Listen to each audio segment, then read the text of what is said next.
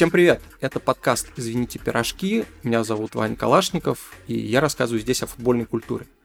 Честно говоря, мне уже хочется перестать напоминать в начале каждого подкаста о том, в какую эпоху мы живем, что сейчас происходит, почему никто не играет в футбол, но, к сожалению, пока вот все еще приходится это делать.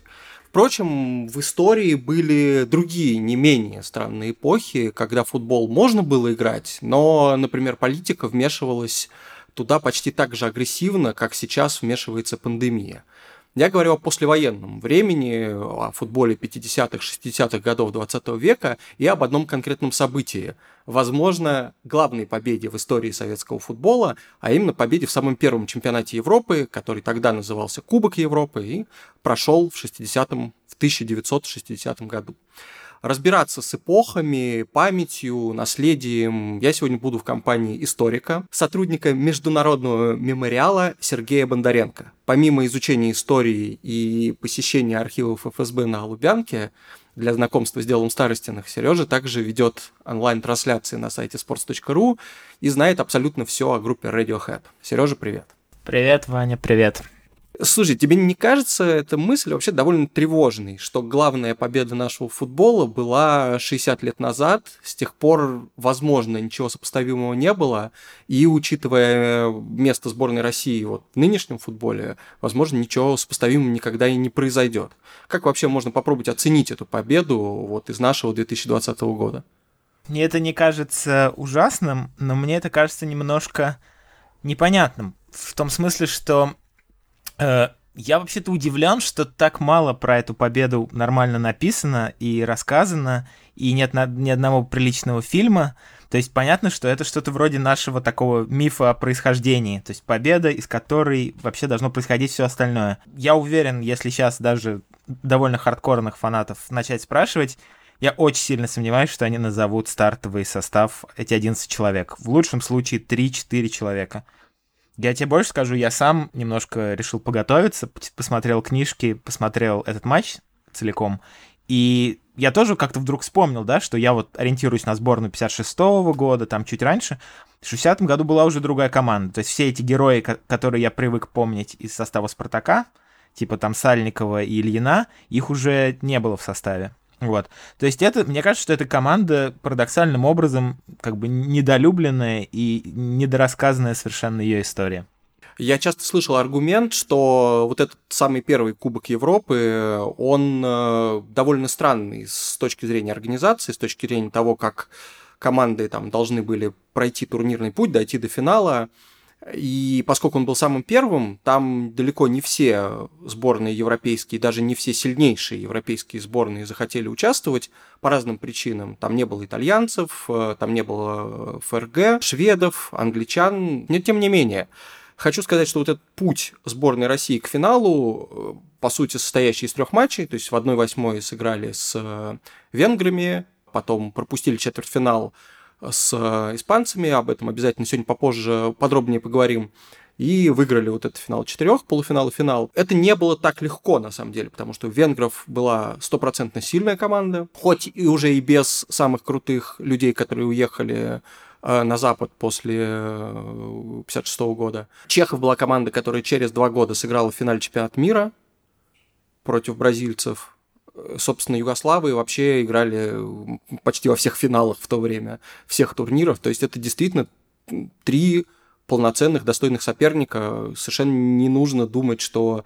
там не было конкуренции или что-то в этом роде. Я вот даже если посмотрю на сборную Англии на чемпионате мира 2018 года, да, Тунис, Панама, ничего не, ну, не решающий матч с Бельгией, потом Колумбия по пенальти, Швеция, и даже если бы они прошли Хорватию и выиграли финал, мы все равно могли бы сказать, что у них путь в 2018 на чемпионате мира с 32 командами был, ну, реально проще, чем у сборной СССР в 60-м году. Так что я вот лично этот аргумент точно не засчитываю, и поэтому тоже присоединяюсь к тебе, думаю, что победа в, на Евро 1960 была прям реально верхом достижений советской сборной у меня тут такая была аналогия, что просто поскольку это был первый турнир, это было что-то вроде вот э, того, что должно было быть в этом году, да, или в следующем, вот этот чемпионат мира среди клубов.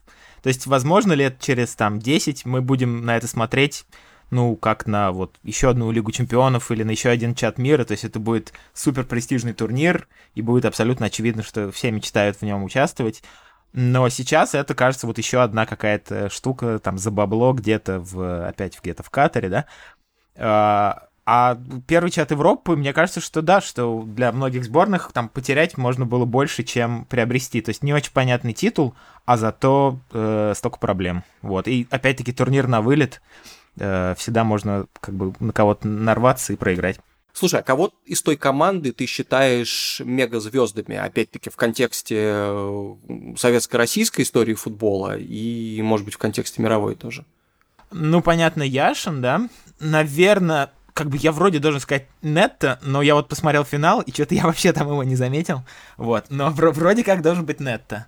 Я всегда был высокого мнения заочно о Михаиле Месхи, но опять-таки по, по такому матчу это сложно понять.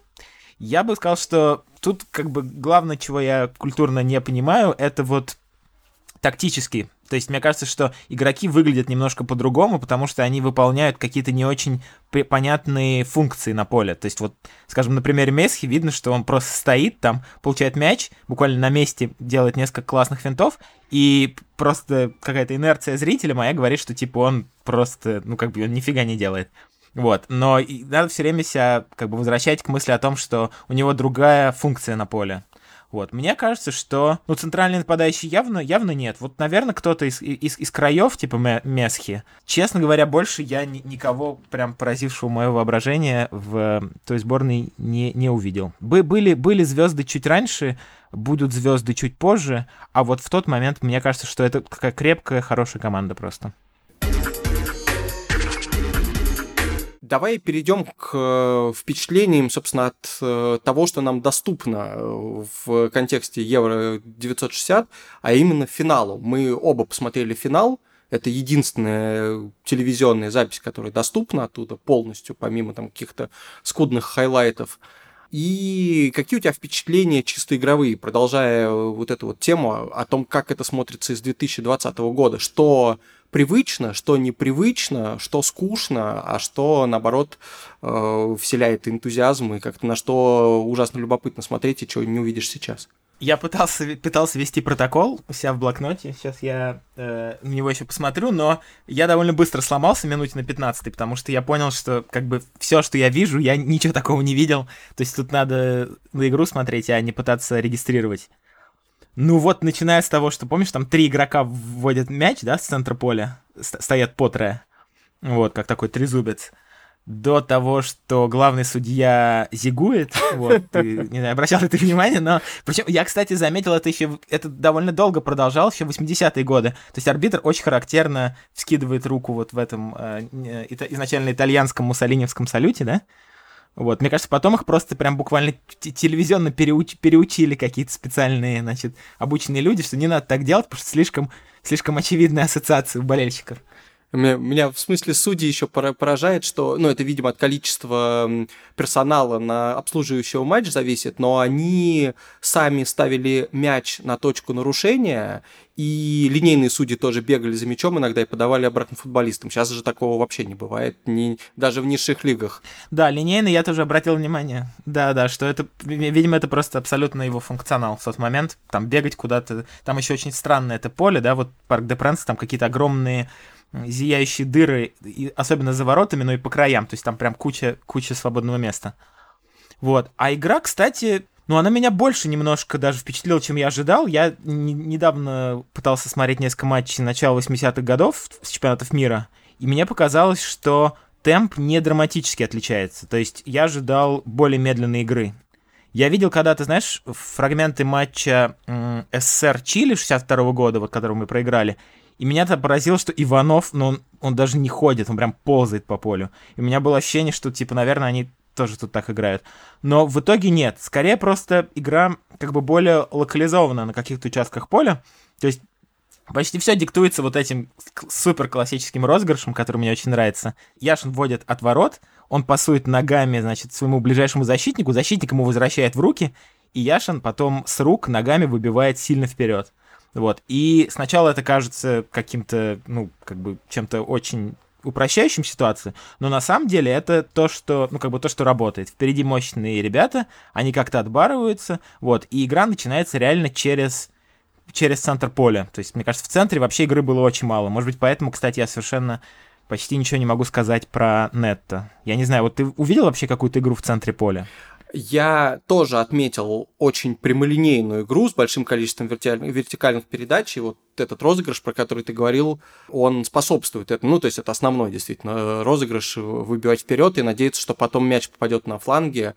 При этом меня удивило, что при э, том, что сборная СССР играла, соответственно, по системе 3-2-5, а Югославы играли 3-3-4, то есть и в той, и другой схеме подразумевается прям крайние-крайние нападающие, у нас это было Месхи и Метревели, а, но при этом непосредственно широкой игры нет. Я не увидел то, чтобы специально растягивали игру. Скорее ждали, что будет вариант скинуть на фланг, куда подключится крайне нападающий, потом навесит или срежет в штрафную или еще что-то сделает.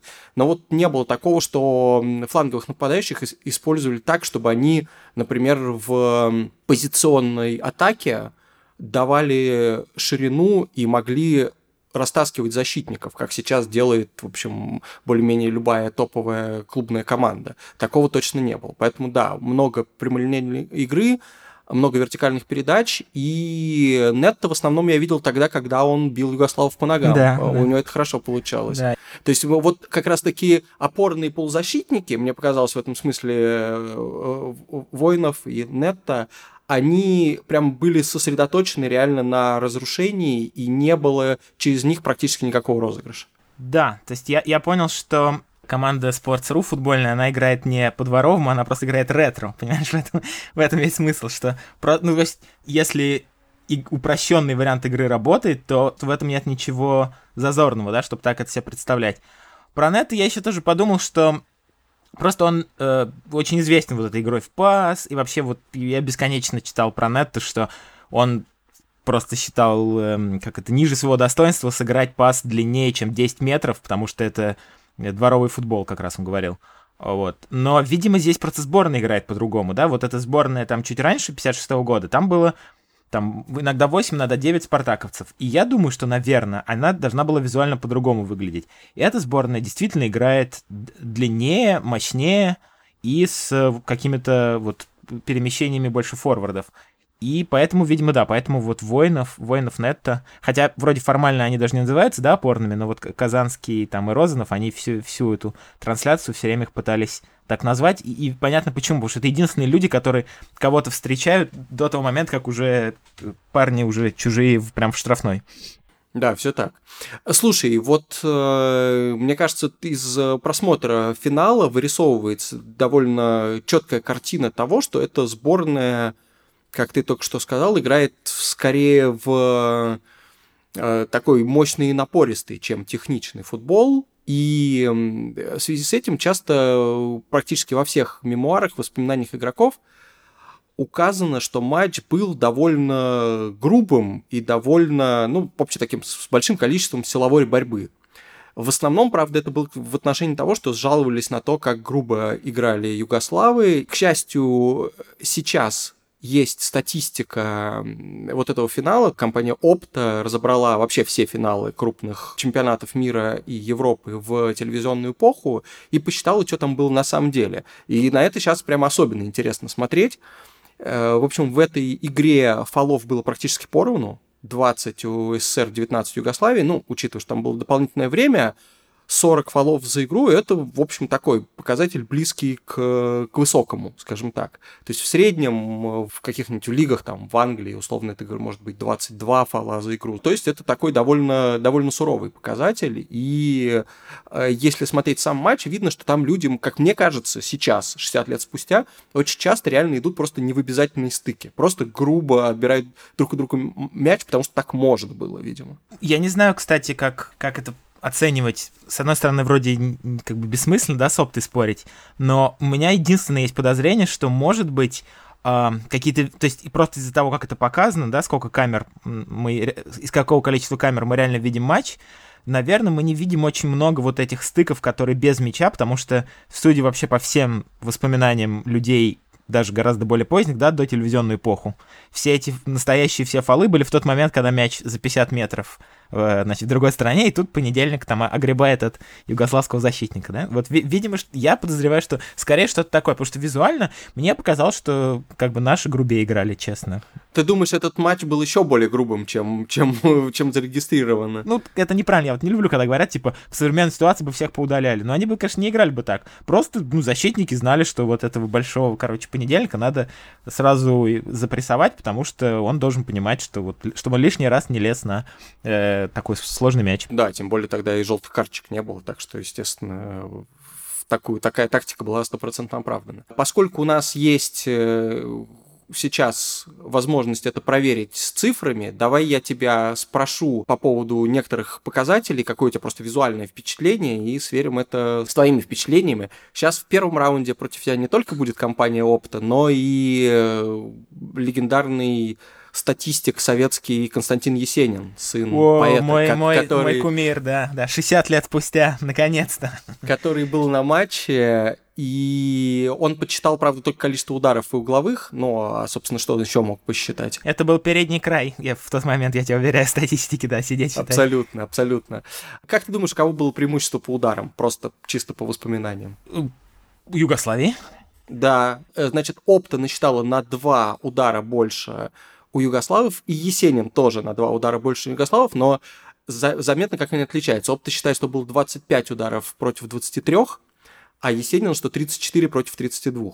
Я вот видел там в начале матча у, такой удар, э, Югославы быстро разыграли штрафной, и со штрафного практически там попали в угловой флажок. Я думаю, что он, может быть, он тоже это за удары считал что ты бы не стало делать. Да, да, я думаю, что это, это... Да, да, да, я скорее тоже так думаю, да. Визуально преимущество на чьей стороны, неважно, там, количество передач или, или владение, это, в самом деле, примерно одно и то же. Хорошо, по владению кто э, доминировал? Исключительно благодаря э, Шикула Рацу, да, Югославии, просто потому что она мяч больше держала, а наши играли длиннее и, и, и бежали потом. Да, тоже, тоже так и есть, то есть визуальное впечатление подтверждается, небольшое, 52 на 48, как, как Брекзит, такой же расклад по голосованию, вот, но и передач больше у Югослав тоже было.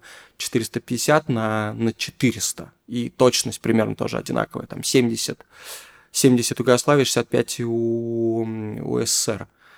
Кто тебе кажется самым креативным игроком на поле? Э, по, по слогам. финале? Шикуларац. Этот, он меня действительно... Я понимаю, что там немножко Казанский на нем паразитирует в этой трансляции, но это, видимо, тоже это свойство игры югославов. То есть, поскольку они играют ни, более низко, вот, э, поразительно, как много через него ходил там мяч, буквально каждая там вторая, третья, опять-таки, визуально обостряющая передача вся через, через него.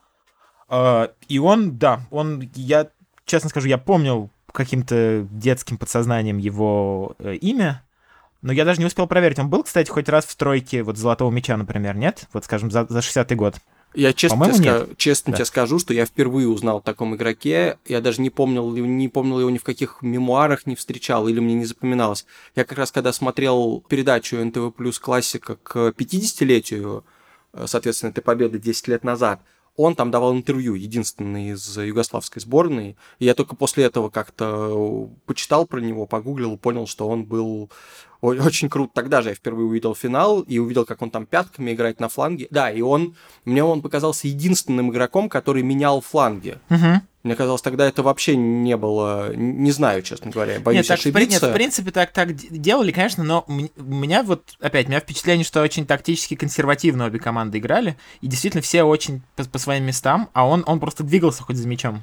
Да, вот он сделал, короче, больше всего передач вообще, чем любой другой игрок на поле. По нынешним меркам 70 передач это не дико много, но в такой игре это, это произвело впечатление. Ну вот, будь, будь у нас Стрельцов, да, вот я думаю, что он бы был нашим бы шоколарадцем, и, наверное, даже и покруче, потому что Стрельцов-то молодой был совсем в 60-м году, ему было там буквально 22, наверное, года, то есть он был бы абсолютно в рассвете.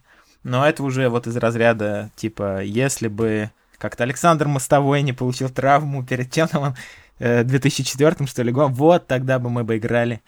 Да, просто был бы другой немножко с нашей стороны футбол. Ну да. Вот. И еще из индивидуальной статистики интересно, что вот если у сборной СССР удары очень распределены между всеми игроками атаки, там по 4 удара у Понедельника, у Митревели, у Бубукина, то у Югославов практически один Костич бил, он 11 ударов нанес из этих 25. А, не знаю, он, почему. Наверное, он, наверное, штраф, он, наверное, штрафные бил, да? Вот, кстати, мне запомнили штрафные, что, да. что там был у игрока прям удар, видно, что тяжелый. То есть прямо, вот меня очень как раз, чуть ли не больше всего меня впечатлял Яшин именно на штрафных, как он такой так, низкий дробящий мяч, как он прямо его гасит абсолютно намертво все время. Это вот это было прям впечатляюще. Да, ну, собственно, его всегда и э, хвалили за то, что он ловит мяч, а не отбивает. Ну, вернее, надежно ловит мяч, а не отбивает. Я видел это в кино теперь. Ага. Вот, да. да. И что очень часто действительно бросал очень круто в до середины поля, опять-таки игнорируя, игнорируя полузащитников, прямо через голову бросал им мяч либо крайним нападающим, либо центральному. Вот. А расскажи, а что в кино? Какой ты фильм посмотрел, чтобы увидеть как э, сейчас Яша на себе представляет современная культура? Кино это слишком сильное, конечно, слово, но э, я постараюсь ограничиться теми как ты мне правильно сказал, четырьмя минутами фильма, который ты знал, что это там четыре минуты, или ты угадал? Нет, я, я примерно сказал. Ты, ты, ты попал просто практически по хронометражу, то есть это час пятьдесят фильма «Лев Яшин. Вратарь моей мечты», из них ровно четыре минуты посвящено э, финалу, из которых, наверное, минуты полторы посвящено э, как-то апо- апокрифической речи Гаврила Качалина в перерыве матча которую как бы можно представить как в 10 раз урезанную речь э, Аль Пачино в Any Given Sunday, да, типа «Взгреем их, что-то там за, за родину вперед!» Достаньте нам эту гребаную победу! Чтобы Родина вами гордилась! Чтобы они вас запомнили! Поймите, ребята, тогда ваши имена впишут золотыми буквами.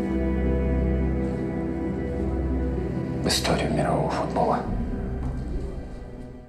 Что мне обиднее всего? Я, я чего как бы ждал? Я ничего не ждал от этого фильма, разумеется. Но я ждал, что уж хотя бы финал они не то что больше покажут, они хотя бы его заботливо реконструируют, да? То есть, когда у тебя есть пленка с матчем, ну, хочется и ужасно интересно всегда посмотреть на сцены, которые точно воспроизведены потом в фильме, да, вот там движение игроков, там направление удара и так далее. Ну, они худо-бедно сделали этот гол понедельника более-менее похожим. Хотя тоже, знаешь, это больше напоминает, как в этом у Гандри, там, да, в перемотке, типа, на домашнюю камеру переснимает блокбастер. То есть вратарь что-то типа похоже там, как-то корячится, мяч летит там не совсем в угол, но как-то более-менее. Но остальное, ну, я, я не понимаю, ну зачем? Зачем делать там три подряд удара, где Яшин вывинчивает там мяч из девятки? Ну, как бы, какой смысл, если там было много всего интересного и страшно драматичного, да, ведь в этом матче? Я не знаю, вот сколько ты насчитал, я только после 80-й минуты там раза четыре обе команды друг друга простили буквально там из вратарской мимо пустых ворот. Вот, этого в фильме ничего нет. В фильме нет ни, ни первого, ни второго гола. В фильме есть вот 1-1, э, дождь и гол понедельника, как бы и все. Вот, мне, мне было обидно. Я ожидал все-таки, что они как-то вокруг этого все построят. Я думаю, что просто сейвы и голы – это более э, драматически насыщенные события, чем промахи, потому что ты, ты, ты знаешь, к чему при, приводит промах. Вспомни промах э, э, Володи Бесчастных в 2002 году и что после этого случилось в Москве. Да, да, но... Вот, я думаю, я думаю, тут после этого уже, знаешь, серьезная такая травма памяти, которую никому не хочется повторять. Да, ну короче, там все, все, там все по-новому, там все по-другому. Это как другой финал просто посмотреть. Я с разницей в один день посмотрел и как бы ну почти ничего общего. Интересно, что история трансляции матча, самой записи, она, видимо, просто убирает любую сценарную историю, то есть никакое воображение тут и не Э, достигнет того уровня напряжения, который был в истории, а, собственно, записи матча. Э, дело в том, что трансляции финала Евро 1960 года никто никогда не видел, видели только хайлайты люди долгое время, потому что эта запись просто не приехала никуда. Она должна была остаться в архивах УЕФА, по идее, но поскольку это был первый турнир, что-то там может быть какая-то ошибка сортировки данных, может быть что-то еще. В общем, смысл в том, что запись этого финала полный, вот всех 90 минут, не было ни у УЕФА, не было ни на французском телевидении, не было нигде. В СССР был комментарий э, по радио, который вел Николай Озеров из Парижа. Это, в принципе, типичное для того времени история. И вообще телевизионный футбол, особенно на крупных турнирах, начался всего за два года до этого. Да? Чемпионат мира в Швеции был первым турниром, показанным по телевизору, и даже вокруг этого, э, если ты знаешь, есть такая забавная конспирологическая теория, что на самом деле э, все это придумали и именно потому, что вот появилось такое средство манипуляции человеческим сознанием, как телевидение, на самом деле этого чемпионата вообще не было, его полностью придумали и сняли на какой-то там студии или на одном стадионе где-то под, под Гетеборгом, и э, весь футбол постановочный. Мы сейчас абсолютно к этому возвращаемся, то есть я сейчас, послушав последнего Порошина с Лукомским про э, технологические вещи, я вот ужаснулся, но именно тому, как это, как это справедливо, да, что действительно сейчас можно поставить на фоне зеленого экрана две команды, они сыграют, если просто взять с каждого из них значит, подписку, что они не скажут, какой был счет, через два дня можно прислать их матч, хоть сыгранный на Марсе, да? Я, я слышал такое про сборную Бразилии, что вот когда они выиграли в 58 году, они прилетели на самолете, и там то ли в этот день, то ли даже на следующий день прилетели на самолете кассета с игрой, которые вот просто на блюдечке понесли там президенту, а потом люди смотрели, что меня просто потрясло, что люди смотрели в кинотеатрах вместе, ходили семьями в кинотеатрах, им врубали целиком финал. Это, конечно, просто потерянное искусство, которое э, рискует к нам вернуться в ближайшее время, да? Да, так вот. А оказывается, в 60-м году была очень похожая история, потому что, собственно, после того, как стало понятно, что нету никакой записи, и даже радиозапись потерялась, потому что, во-первых, у Озерова, как он сам вспоминал в своей автобиографии, были проблемы со связью, и он комментировал, и это, слава богу, слышала вся страна, но у него не было обратной связи с Москвой, поэтому он не знал, слышит ли его. И когда он вышел после матча поздравлять футболистов, они даже спросили, как там Москва? Он ответил, я понятия не имею, как там Москва, потому что я, значит, комментировал в, в стену и знаю только то, что вы, значит, молодцы и победили. Потом от радиотрансляции сохранилось только 7 минут в архиве «Радио Маяк», и этими семью минутами, по-моему, озвучили хайлайты, как раз вот то, что можно было раньше видеть. Но через какое-то время Озеров достал видеозапись, с французским комментарием, вот эту вот, которую в конце концов через 50 лет нашли. И он, оказывается, ездил в туры по Советскому Союзу, очень похоже на ту историю про Бразилию, которую ты рассказал, и показывал там это, и комментировал вживую О. вот эту под картинку. Это слова понедельника. Я не знаю, насколько это еще можно верифицировать. Сам Озеров э, никогда про это не рассказывал, каких-то еще там людей, которые могли быть свидетелями. Хорошая тоже история, чтобы, чтобы выяснить, неужели э, Озеров тогда мог эту кассу побить легко, э, разъезжая с такой записью. А с точки зрения комментария, э, есть же история, как э, Георгий Черданцев издал книгой э, расшифровку своего комментария матча Россия-Голландия. То есть, с одной стороны, это самая халтурная книжка в мире, которую я только видел, вот, но с другой стороны показывает, что скажем так, истории, нарратив может существовать и в таких формах, потому что она тоже, безусловно, продавалась. И... Ну, я как, я как ведущий текстовых онлайнов могу тебе сказать, что это я вот очень верю в такое. То есть я как не читал, но скажу, что спасибо Георгию Черданцеву за, за вклад в нашу работу. Да. И потом, когда эту ви- видеозапись стали искать вот к 50-летию победы на Евро, и выяснилось, что у ЕФА ничего нету, ни у кого ничего нету. Э, смысл был в том, что людям, которые этим занимались, а это делал главред канала НТВ Плюс Классика Борис Новаковский, и с помощью Маслаченко. Маслаченко как-то это воспринял очень близко к, сердцу, вот что всем чемпионам 60-го года всегда доставалось не очень много внимания, а он сам был запасным вратарем в той сборной. И он в это сильно вложился, и в итоге нашелся какой-то коллекционер, который помог найти других коллекционеров, максимально непубличных, которые отказались называть свое имя и вообще хоть как-то появляться в титрах и так далее. Маслаченко выкупил за свои деньги, у них это запись, потому что НТВ Плюс не было денег на эту пленку, то есть вот какой-то вот такой сложный момент. И они пообещали не называть имя человека, который достал. То есть тут еще детективная история, она все еще присутствует, ее еще можно как-то размотать и так далее. Вот, и тогда все это попало в передачу, и сами футболисты, увидели запись собственной игры, получается, спустя 50 лет. То есть вот это очень интересно, как люди, которые, для которых это может быть одним из самых ярких воспоминаний в жизни, они были сначала лишены, а потом вот пришли и посмотрели на то, как они носились. То есть я представляю, что это было очень мощное эмоциональное впечатление. И вот в подготовке цикла программ к 50-летию Победы участвовал в том числе Александр Елагин. Я его попросил рассказать, как игроки вспоминали ту победу полвека спустя? Ну, эмоции, именно эмоции такие были э, восторженные.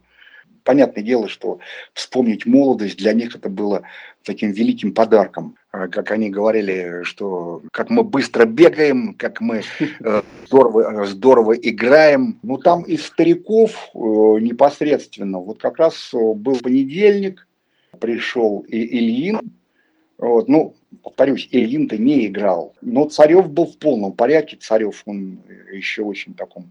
Э, Кесарев, Кесарева э, заменил Чхелли. Да, у да, Кесарева да. был аппендицит. Ага. И Кесарев мне показывал, он говорит, если бы у нас отрезали, то я бы, говорит, э, еще, в общем, недели две провалялся. А так, говорит, я уже был на финале, потому что его-то скрутило перед полуфиналом, его скрутило перед матчем э, с чехами.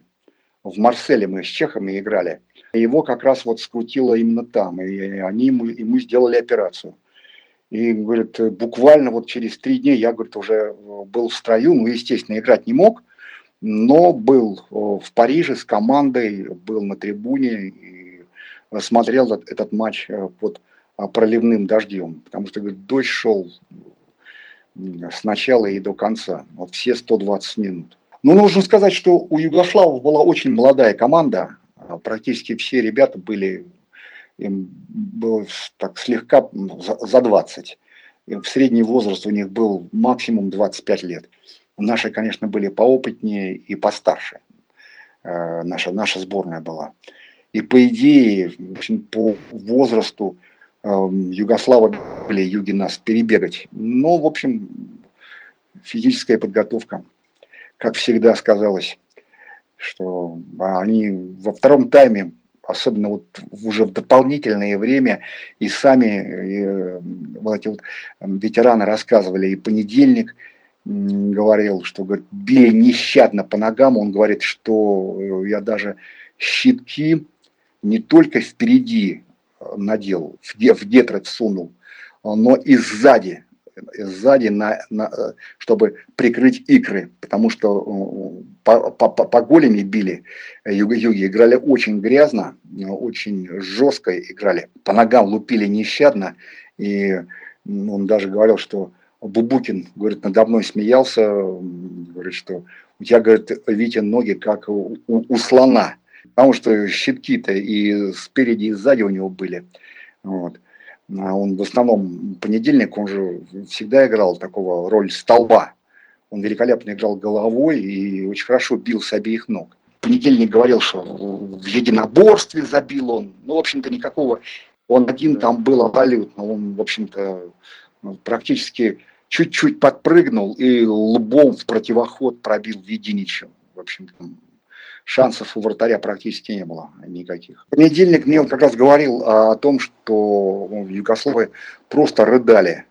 А, рыдали после матча со страшной силой. А они нам говорят, что потом сказали, говорят, что вы нас лишили огромных денег, потому что Тита обещал им за победу над сборной Советского Союза, обещал им машины э, новые, квартиры в Белграде не только в Белграде, но и в Загребе, там же и хорваты играли, хорваты и сербы за сборную, и обещал большие земельные участки, плюс, естественно, денежные вознаграждения. Конечно, ни в какие сравнения эти денежные вознаграждения с нашими не идут. А Бубукин, например, вспоминал, что он купил на те премиальные, которые ему дали, он купил шубу, шубу своей жене. Они же потом, когда прилетели в Москву, им каждому практически игроку, каждый игрок, там, ну, может быть, не каждый, но во всех случаях целая такая кавалькада зимов, знаешь, такие огромные машины им mm-hmm. подали как раз вот э, непосредственно э, в, в аэропорт. И он вспоминал, как в перерыве, когда Югославы вели 1-0, он вспоминал, как начальник команды Андрей Петрович Старостин, он потрясающий. Вот как раз Андрей Петрович я тоже очень хорошо знал, с ним знаком. Потрясающий, конечно, мужик. Я таких людей редко встречал.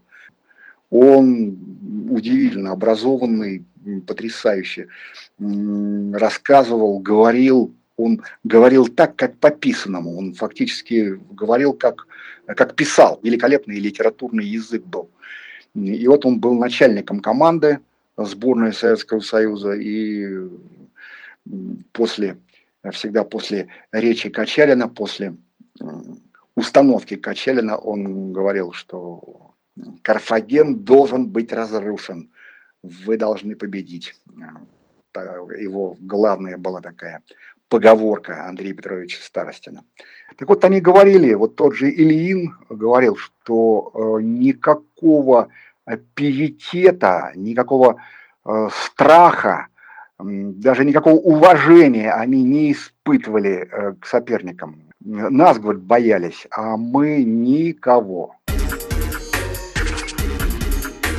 Кстати, очень рекомендую послушать другой подкаст sports.ru, который называется «Что я пропустил», где бывший креативный директор sports.ru, а сейчас просто король Ютуба Федор Маслов и замглавный редактор sports.ru Влад Воронин вспоминают всякие неизвестные подробности из э, биографии кумиров недавнего прошлого, типа Роналду, Зидана и остальных.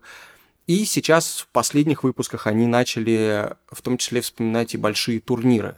В частности, вышло целых два выпуска подкаста, посвященных Евро 2000, одному из самых ярких чемпионатов Европы, вот на моей личной памяти. Я помню, что это был чемпионат Европы, в котором я посмотрел абсолютно все матчи кроме финала, потому что во время финала я куда-то ехал, и мне пришлось потом его пересматривать в записи. Но тем не менее, я помню, что там было очень много ярких, крутых команд, отличных голов, классных матчей, и, собственно, поэтому из-за этого этот подкаст и растянулся на два выпуска. Послушайте их оба. Подкаст «Что я пропустил». Я в начале подкаста анонсировал, что мы будем говорить о политике, которая вмешивается в футбол, вмешивалась тогда в футбол так же активно, как пандемия вмешивается сейчас. Расскажи, ты как человек, который работал с огромным количеством документов, э, читал какое-то количество книжек, выпущенных тогда или выпущенных сейчас и анализирующих прошлого, расскажи, почему э, мы точно знаем это из воспоминаний игроков, и даже и того времени, и сейчас они это подтверждали, что партии, государству футбольные победы были очень-очень-очень нужны. Сейчас мы там не будем подробно рассказывать о том, как э, расформировывали команду ЦДСА и э, Бориса Аркадьева отстраняли от футбола после Олимпиады 52. Это, в общем, довольно известная история. Но смысл в том, что это было реально важно. Победы были важны, игроки знали, что если они не выиграют, с ними может что-то случиться не очень хорошее. Почему такое значение придавалось спорту? Мне кажется, что значение всему вообще придавалось. То есть просто это такой период очень жестокой конкуренции разных политических систем в мире, да? Это холодная война, ну не на пике, там чуть-чуть несколько лет до Карибского кризиса, но тем не менее это то, что в широком смысле называется культурная дипломатия, да, то есть вот любое, люб, любой невоенный способ, в котором мы можем доказать превосходство своего образа жизни, это, как правило, это довольно быстро замкнулось на спорт, и опять-таки, мне не кажется, что это супер изученная область, я вот знаю, что мой кореш, ментор и, значит, проклятие моей жизни, профессор Роберт Эдельман, сейчас в прошлом году под его редакцией вышла книжка про спорт в холодной войне, там не его статьи, а статьи разных его студентов, которые вот рассматривают все возможные кейсы, там, не знаю, пинг-понговая дипломатия Китая и США времен Никсона, там какая-то невероятная была, а, какой-то был невероятный обмен, связанный с пинг-понгом. Или там влияние на, бейсбола на Карибах, как какой-то мягкой силы, которая помогла наладить отношения там с внешним миром. Это было очень-очень э, в ходу в это время. И чем мне вообще нравится эта победа 60-го года советская, тем, что она с советской стороны довольно чистая, да, то есть там не, не Олимпиада 80, Олимпиада 84, все эти бесконечные бойкоты, склоки, это все, конечно, преследовало там советскую сборную, и, и потом было куча проблем. Но в 60-м году именно с советской стороны был, это был довольно чистый турнир. Это, мне кажется, было связано с тем, что просто это был еще такой классический расцвет, скажем так, вот при Хрущеве, да, еще чуть-чуть, еще не начались самые тяжелые проблемы, которые через несколько лет уже его сместят, а еще была попытка действительно наладить отношения с внешним миром на довольно таких, в общем, да, довольно открытым образом.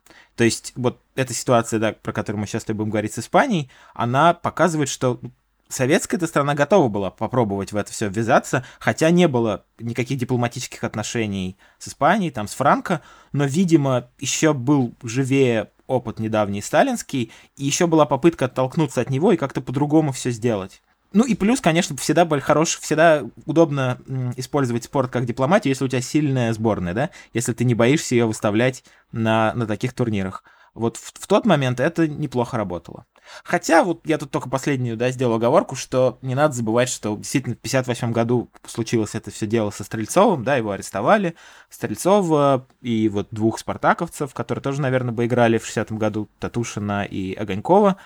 И хотя тут можно очень много чего говорить про там криминальную и некриминальную сторону дела, там 100% была политическая подоплека, хотя бы потому, что если бы буквально одного простейшего там звонка, одного решения хватило бы для того, чтобы пустить Стрельцова сыграть в 58 году на чате мира, а потом, например, начать разбирательство. Но поскольку сверху было спущено решение, что нет, давайте наказывать его по полной, это все произошло. То есть, конечно, внутренний футбол был по-прежнему страшно политизирован и в СССР. Но хотя бы в тот момент им перестали фехтовать на внешнеполитическом уровне вот таким вот образом, как еще недавно было при, при Сталине. Да, я согласен с тем, что ты сказал, что в данном случае явно видно, что ситуация с матчем СССР и Испании куда больше значила для испанской стороны. И э, то, что этот матч в итоге не состоялся, это почти целиком, скажем так, заслуга Франка и вот тогдашнего испанского режима. Вкратце напомню, что произошло. Мы должны были играть со сборной Испании в четвертьфинале, и та сборная Испании на самом деле была очень крутой, и вот если чего и не хватало, наверное, той команде Советского Союза, так это встреча вот с таким самым топовым, да, как сказали бы сейчас, праймовым соперником, где играли Ди Стефана. На тот момент он четыре раза выиграл с Реалом Кубок чемпионов и в 60-м году вы, был готов его выиграть в пятый раз. То есть это произошло через там, месяц после э, даты игры, которая не состоялась. Там э, был Луис Суарес, который оригинальный Луис Суарес, да. Сейчас все говорят оригинальный Роналду, потому что да, да. люди помнят... Все забыли оригинального Луиса Суареса. Да, да, да, люди помнят Роналду, он был не так давно, бразильский Роналду, потом появился португальский Роналду. Так вот, в, был Луис Суарес в сборной Испании, тоже выиграл золотой мяч, э, в смысле не тоже, а он как раз выигрывал золотой мяч, в отличие от уругвайца Луиса Суареса. Также был очень крутой игрок э, Франциско Хенто из Реала и один из венгров, которые уехали и приняли э, гражданство испанское, в данном случае Кубала, он тоже играл за сборную Испании, и она там мощно довольно-таки прошла кого-то в 1-8, по-моему, Польшу. И вот официальная советская историография говорит, что после этого тренер испанцев, Эленио Эррера, тоже очень крутой тренер, который потом довел до абсурда, я бы даже сказал, идеи Катеначо. Крестный отец, да, Катеначо. И который с Интером в середине 60-х выигрывал там вообще все, что можно выиграть. Он приехал посмотреть на матч за, за месяц, по-моему, до потенциальной встречи с четвертьфинале. Э, СССР играл товарищеский матч с Польшей, и вот Испания по сумме двух матчей обыграл Польшу 7-2, а СССР 7-1 в одном матче обыграл. И появилась версия, что после этого Эррера вернулся, Франко спросил, как бы, точно мы обыграем Советский Союз? И он сказал, что нет, я не знаю. Вот, и здесь очень интересно посмотреть в испанскую прессу, что там, что там писали э, по этому поводу. И понятно, что в данном случае нужно, конечно, обращаться и к официальной историографии, то есть что писали в тот момент, и, конечно, к тому, что написали после, потому что понятно, что точно так же, как э, у Франка была какая-то официальная позиция, что мы там не хотим видеть сборную Советского Союза на стадионе в Мадриде, и вроде как он тогда очень не хотел, чтобы вот буквально было видно красное знамя серпом и молотом, чтобы не играл гимн, чтобы вот этого всего не было на стадионе. Кроме того, вся история про гимн и атрибутику, она вообще, видимо, этому фашистскому испанскому режиму как-то была очень близка, и это как-то их очень задевало, потому что аж в 25 году, когда еще никакого Франка не было, а был Прима де Ривера, Барселона играла товарищеский матч с местной командой, которая называется Жупитер, сейчас играет в пятом дивизионе, никому совершенно неизвестно. И они играли на старом стадионе Барсы товарищеский матч, и гимн фашистской Испании тогда свистали. И после этого Прима Деривера взбесился настолько, что он э, Барсу запанил вообще футбольную деятельность на полгода, э, запретил матчи на этом стадионе проводить вообще, то есть просто сказал, что на этом стадионе больше матчей не будет, и им пришлось там переехать и задуматься о том, чтобы там начать компно устроить и так далее. И основатель Барсы Жан Гампер, он был просто вынужден страну покинуть и уехать оттуда. Так что для испанского правительства это значило прям очень-очень много. Честно говоря, вот ты сейчас все это говорил, и я впервые на это посмотрел с испанской точки зрения, и мне стало как-то все понятней. Мне кажется, что проблема действительно была не столько в советской сборной, сколько вообще в отношении к э, левому в тот момент в Испании, да, что все-таки не так давно еще прошла гражданская война там, хотя ну, два, больше 20 лет, но тем не менее, еще живы все были э, эти люди, вот, и совершенно не было еще никакого гражданского мира в Испании. Вообще в Испании, я думаю, ты теперь уже лучше меня можешь это все сказать. Очень сложная вот эта метафизика правого и левого и отношения к гражданской войне. А, в общем, а тем более при Франко еще в 60-м году это все было очень живо. И вот действительно, может быть, я подумал, даже не уже даже не супер важно выиграть или проиграть, хотя, конечно, важно, а просто пустить команду, которая олицетворяет эти идеи, позволить, это значит на самом деле позволить на трибунам прийти какое-то количество людей, испанцев же, которые наверняка бы поддерживали бы советскую сборную, это еще раз бы показало, что страна там не едина, и вообще вся эта идея с гражданской войны еще не умерла. Вот, вот, наверное, вот это было важнее всего. Поэтому выиграть-то, наверное, бы они выиграли, хотя... Ну вот у меня тоже, да, вот на, на бумаге, когда я на все это смотрю и посмотрев финал, кажется, что Испания бы выиграла. Но, видимо, этого было все равно недостаточно. Тут я должен напомнить, что у подкаста «Извините, пирожки» можно поддерживать на сайте Patreon по адресу patreon.com pies и оформить там подписку для ежемесячной поддержки подкаста. В частности, те, кто это делает, кто поддерживает подкаст на Патреоне, могут присылать вопросы каждому выпуску, на которые мы часто отвечаем вот прямо сейчас во время записи.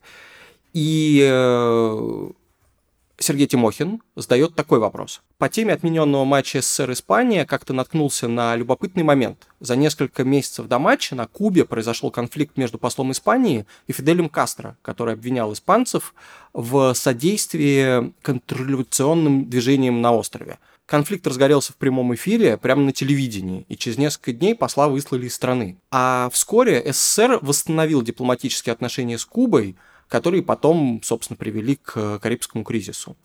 Вот вроде бы этот конфликт и примирение СССР с Кубой дали дополнительные аргументы испанским властям в пользу отмены матча э, в напряженной ситуации. Как вы считаете, не слишком ли натянуто это суждение?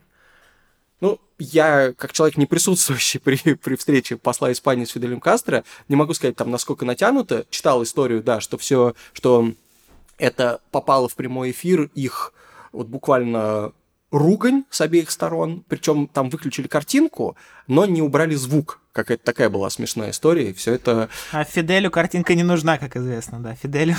Ему главное микрофон не отрубайте, да. Да.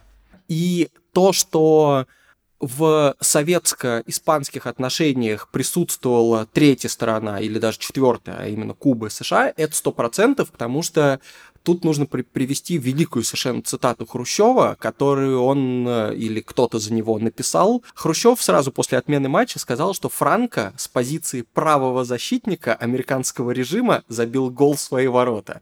Ну, это просто идеально. Тут такая концентрация э, скрытого смысла, что я что мне очень приятно это слышать. Вот, я, правда, знаешь, при этом всегда себе представляю, если ты помнишь, был э, такой отборочный матч, когда хорваты играли с англичанами, и э, Гарри Невилл э, отдал пас назад, мяч подскочил на кочке, и, по-моему, кто-то... Робинсон, Робинсон. Робинсон промахнулся, да, и вот как раз с позиции правого защитника, да, англосаксонского режима забил гол свои ворота. Вот, ну то есть просто сама история, что э, Хрущев высказывается по поводу вроде бы футбола, но из футбольного здесь только метафоры, а на самом деле он не упускает возможности как-то уколоть и Франка, и Америку, хотя, казалось бы, при чем здесь Америка и футбол, да?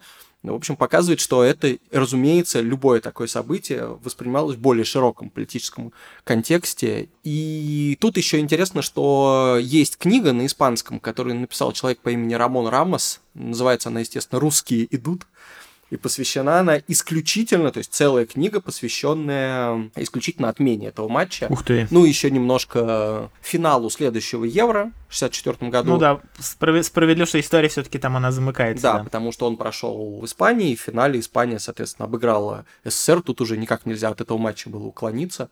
Так вот, Рамос в этой книжке пишет, что еще в 58 году Франко говорил о том, что он пустит сборную Испании вообще участвовать в этом розыгрыше Кубка Европы, а в 58 году, еще за два года до финала, просто были первые отборочные матчи, там это все надолго растянулось, и он говорил, что он пустит только если ему могут пообещать, что Испания пройдет СССР в случае встречи, а еще лучше, чтобы вообще не встретилась.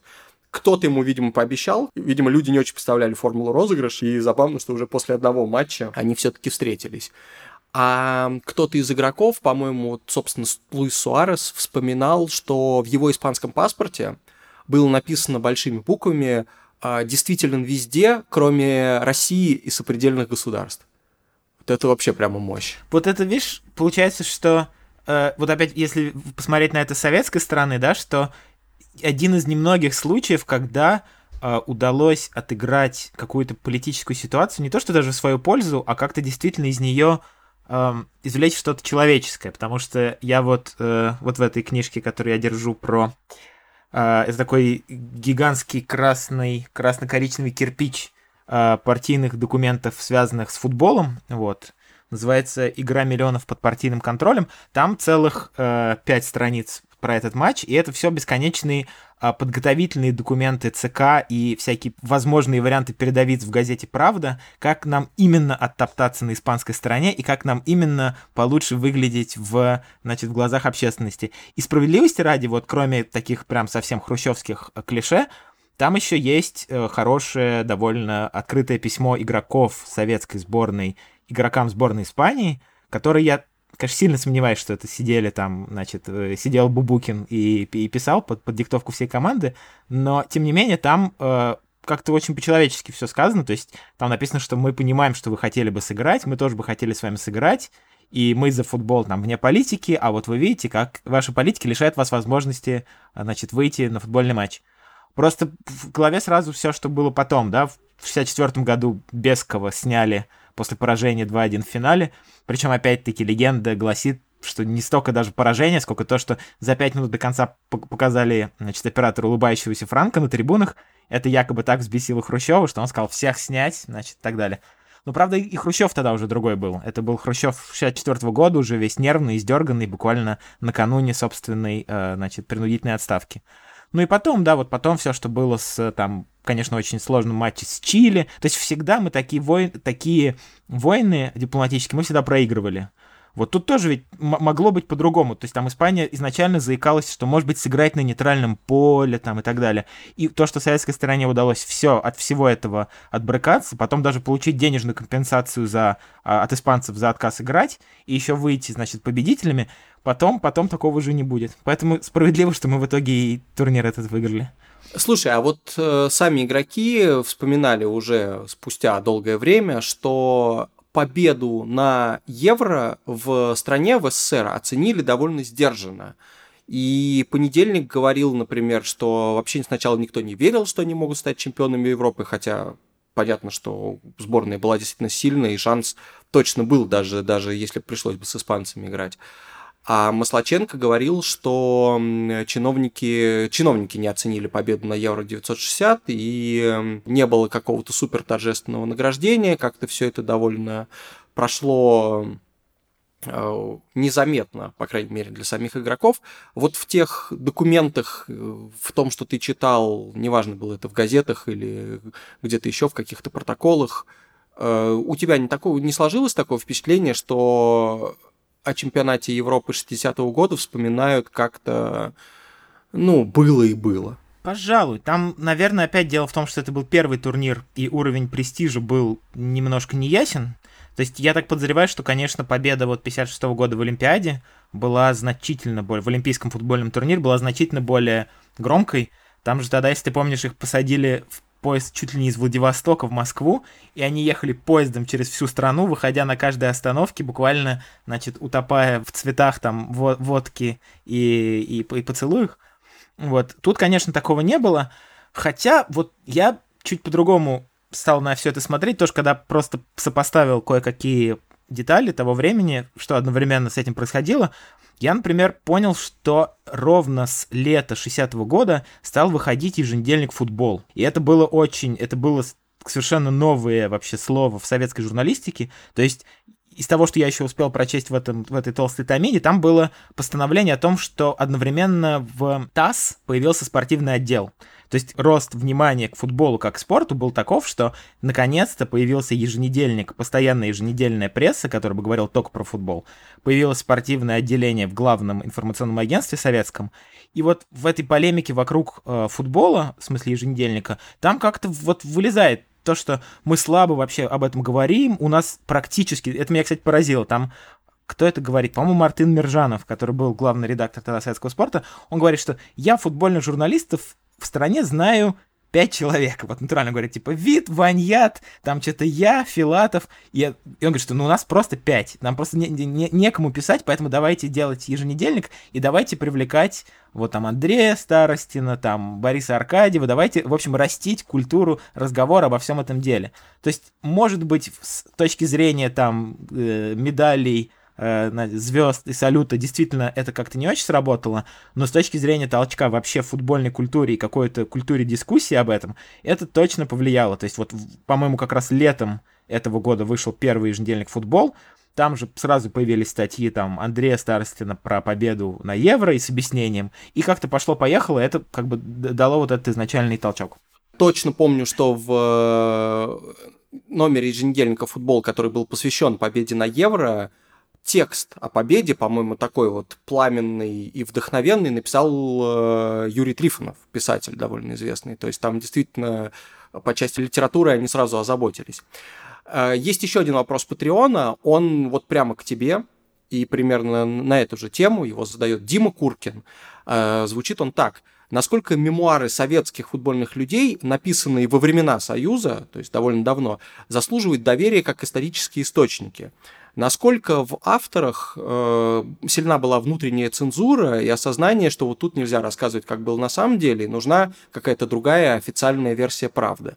И насколько сложно такие свидетельства сейчас верифицировать. Потому что, например, какая-то версия утвердилась в качестве официальной исторической правды, и потом ее подхватывают и пересказывают все остальные, в том числе непосредственные участники событий к сожалению, все это абсолютно справедливо, да, что эм, тут дело даже не в том, что человек не думает, что он не может что-то сказать, просто никогда, ну, до по-хорошему года 87-88 а, даже эта цензура политическая просто не пропустит кучу деталей. Хотя это немножко зависит тоже от, от определенного периода времени. У меня мой любимый пример такой, что Э, мне кажется, главная каноническая советская книжка о футболе, мемуарная, это «Большой футбол» Андрея Старостина. У нее есть как минимум два первых издания. Одно, по-моему, 57 -го года, второе уже там 65-го или что-то такое. И даже между этими двумя изданиями есть небольшая, но разница. То есть, когда я всю жизнь прожил с изданием 60, там, по 5 года, и тут я несколько лет назад стал смотреть в 57 год, и у меня было ощущение, вот как если кто смотрел «Кладбище домашних животных», вот когда... Ко... Ты смотрел, Вань? Uh, нет, я читал книжку, но очень давно. Читал, да. Там, помнишь, значит, там вот эта кошечка сначала воскресает, да, первая? Вот значит, как бы кошечка возвращается, но она уже какая-то немножко другая. Вот у меня вот такая была разница вот этих двух изданий, что как бы вроде все то же самое, но что-то... И, и, и я когда просто открыл, посмотрел, там, например, Андрей Старостин очень классно описывает, что в 20-е годы в том месте, где был будущий первый, будущее первое поле прота Спартака, там жили уголовники, и он очень классно описывает сцену, как какой-то дедуля проигрался, отказался отдавать долг, и, значит, последнее, что мы видим, это мертвый дедуля лежит под забором, и уголовники, значит, его как-то порешили. Естественно, в издании 65-го года уже никакого дедули совершенно нет. К чему я говорю? Потому что это даже не всегда что-то политически там некорректное или неправильное. Просто есть вот такой, как бы, летая вот эта цензура, которая тебе говорит, что ну зачем тебе вот мертвый дедуля там в, в этом, в 20-е годы? Ну расскажи лучше, как вот там комсомол страну поднимал. Поэтому, чего больше всего, кажется, не хватает в мемуарах, это как раз вот этих чуть чуть-чуть э, живых историй, то есть как мы гуляли там после победы, что мы делали, вот возвращаясь к этому фильму, блин, про Льва Яшина, значит, как они там гуляют после победы в Париже. Ну, это как я... Это фи фильм «Веселые ребята», там, 30 какого-то года, вот так же выглядит.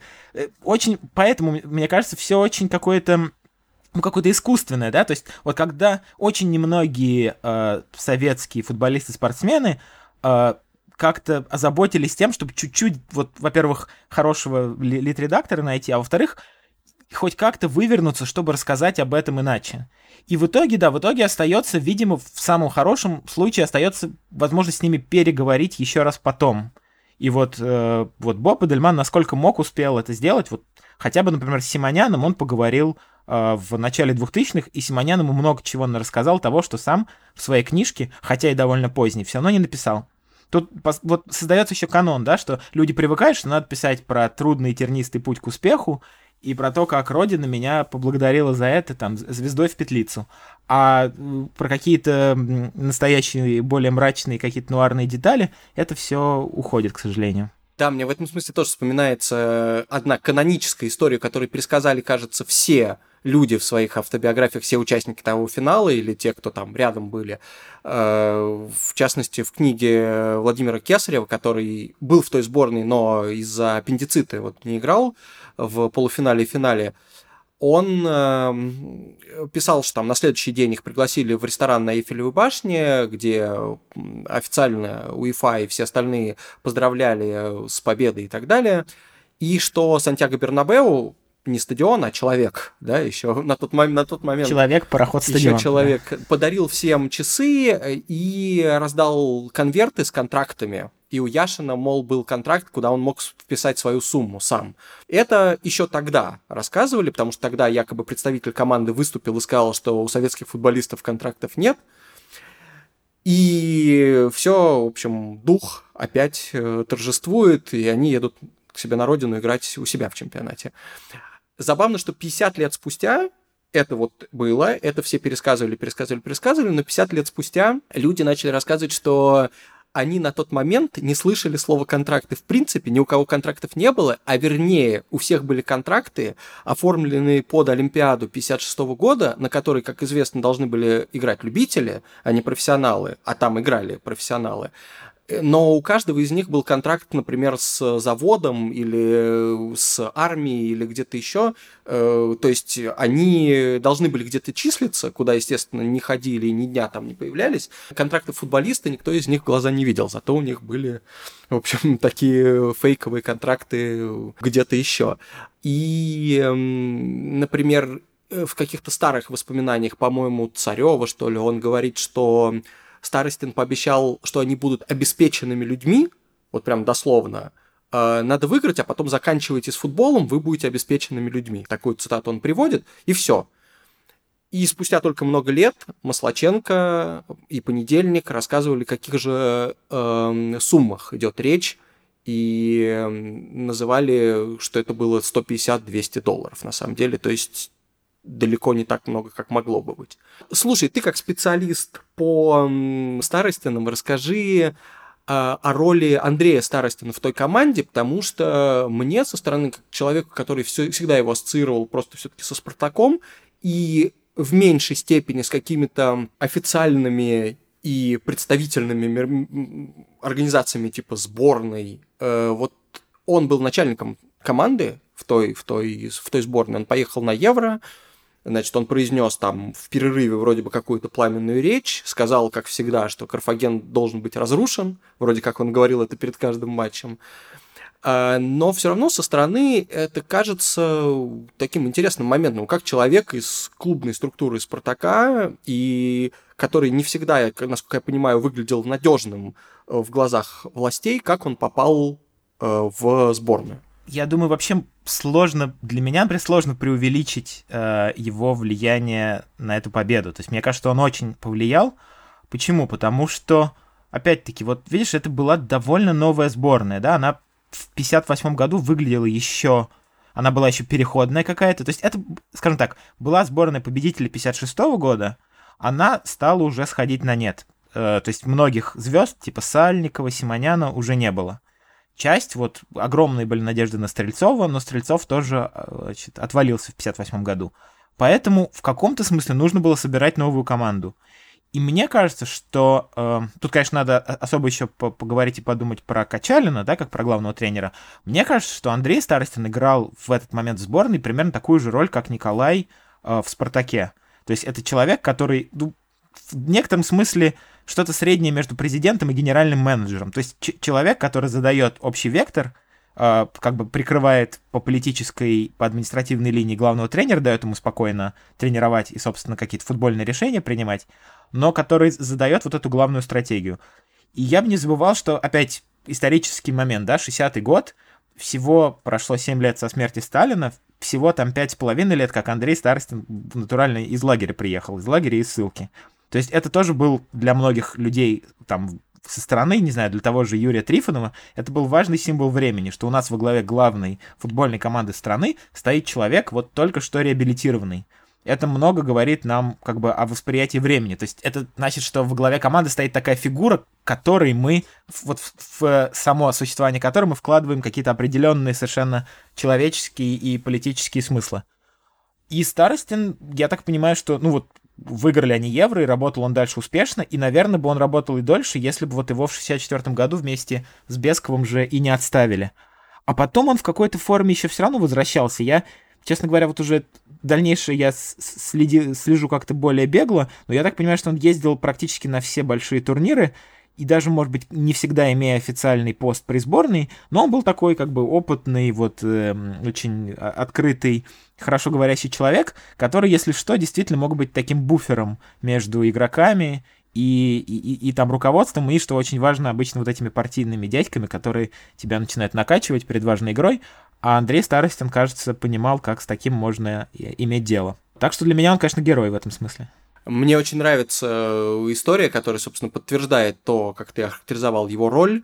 А, опять-таки, понедельник вспоминал, что Старостин после победы на Евро, он сразу как-то постарался развести вот всех людей, которые приехали туда со сборной вместе, скажем так, по политической линии, и дать футболистам хотя бы пару дней, в общем, попраздновать и получить от этого успеха все, что они могли получить.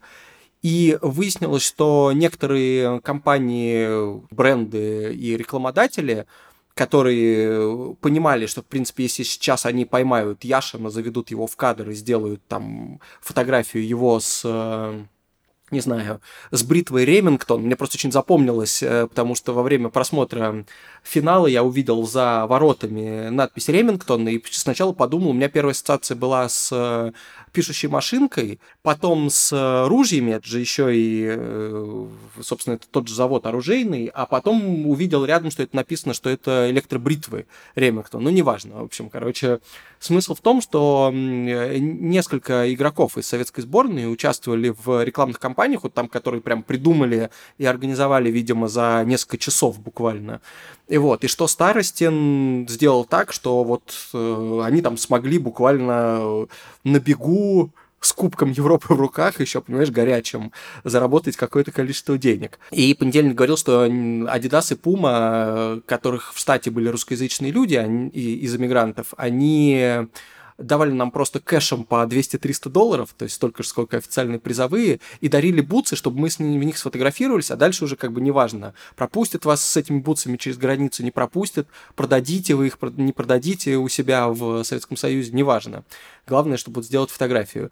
И, в общем, это всех настолько развеселило, э, ну, вернее, я думаю, что их всех просто обрадовало, а Бубукина, который был главным, я так понимаю, шутником этой команды, это развеселило настолько, что он сделал фотографию в которой у него на одной ноге была бутса Adidas, а на другой бутса Пумы. О. Жалко, конечно, что этой фотографии нету, но это... Не, ну Бубукин, он, он, он был художник уже тогда, это прям вот я... Ну, я этого не знал, нет, это супер, конечно, про него история, да. Хорошо, мы, значит, выяснили тогда, какая роль была у, так сказать, начальника команды Андрея Старостина, но при этом имя главного тренера Гавриила Качалина – в футбольной истории, по-моему, вот связывают реально только с этой победой и почти больше ни с чем. Но он, конечно, известен далеко не так, как Бесков и другие там глыбы советской тренерской школы. Что ты про него можешь сказать? Качалин для меня сейчас вот самая таинственная фигура этого периода. Просто человек-загадка номер один. Потому что я тебе напомню, что он и в 56 году тоже он был главным тренером. То есть как бы он единственный наш тренер, который взял и Евро, и а, Олимпиаду. Но при этом, видишь, я думаю, что совершенно не случайно, что у него нет такого эм, как бы гигантского реноме, да, в истории. Казалось бы, формально самый титулованный наш тренер, э, но, но почему-то не, нет традиции про него говорить как про какое-то светило невероятное. Видимо, он был очень компромиссный какой-то подходящей фигурой. То есть все, что про него там и видно, и, и что про него говорят, что вот он какой-то тихий, спокойный, интеллигентный человек, который вот опять-таки хорошо может подобрать вокруг себя людей. Политические тылы у него все прикрыты. Он совсем почти неизвестен как клубный тренер, хотя я вот тоже специально вспоминал, смотрел, он выиграл один раз чемпионат СССР, он в 64 году выиграл, причем с тбилисским «Динамо» что тоже, знаешь, это тебе там не взять не, не там, не знаю, не Спартак, не Киевская Динамо того времени, да, то есть это команда очень неочевидная, да, андердог. Вот, так что в тренерском смысле его сложно как-то, в общем, его не дохвалить, он, очевидно, очень, очень был важен. А потом, да, потом просто Э, как-то вот он в итоге почти на клубном уровне не работал. То есть мне кажется, что это единственный наш, по-моему, за всю историю тренер. Я не знаю, может, ты вспомнишь кого-то, кто настолько очевидно работал настолько со сборной и совсем ничего, как тренер клубный, не как бы долго нигде не задерживался. Я помню, что очень странный был тренер в 66 году Морозов, по-моему, который, вот не, не тот Морозов, который потом в «Зените», какой, какая-то странная такая промежуточная фигура. А так у нас было очень тоже строго так по-партийному, политически всегда назначали главным тренером сборной какого-то очень проверенного чемпионского человека. А вот Качалин это человек еще чуть-чуть более раннего времени, вот, который как-то успел застать вот это лучшее, лучшее поколение игроков и, и с ним два раза выиграть. У нас только один тренер, который добился в сборной больше, чем в клубах, мне кажется, еще это Бышевец, собственно. Ну, наверное, хотя... не, не ну, такого сказать, рода. Он, он, брал, он брал кубок с локомотивом, как, как сейчас помню. Сереж, спасибо огромное, что рассказал все это. Если вы хотите узнать больше про историю советского футбола и про историю футбола вообще, и про работу с документами, обязательно слушайте подкаст, который называется «Люди гибнут за Спартак», который sports.ru делает совместно с букмейтом. Сейчас, я, насколько я понимаю, вы уже его закончили и доступны все пять эпизодов, да? В, среду, в среду 6 мая люди окончательно за «Спартак» э, сыграют и погибнут. Выйдет последний пятый эпизод уже на «Спорте». Сейчас он есть только на букмете. Отлично. В общем, обязательно скачивайте, слушайте и узнавайте, что тогда было, потому что иногда восстановить события тех лет очень сложно. Это был подкаст «Извините, пирожки». Слушайте его везде, где вы слушаете подкасты, на Apple Podcasts, Google Podcasts, в CastBox, Spotify и на Яндекс Музыке. Не забывайте ставить оценки и оставлять отзывы о подкасте, так о нем узнает больше народу. Также помните, что у подкаста есть Patreon, это сайт, на котором можно оформить ежемесячную поддержку подкаста. Благодаря этому он будет выходить более регулярно и вообще процветать. Здесь был Иван Калашников. Пока.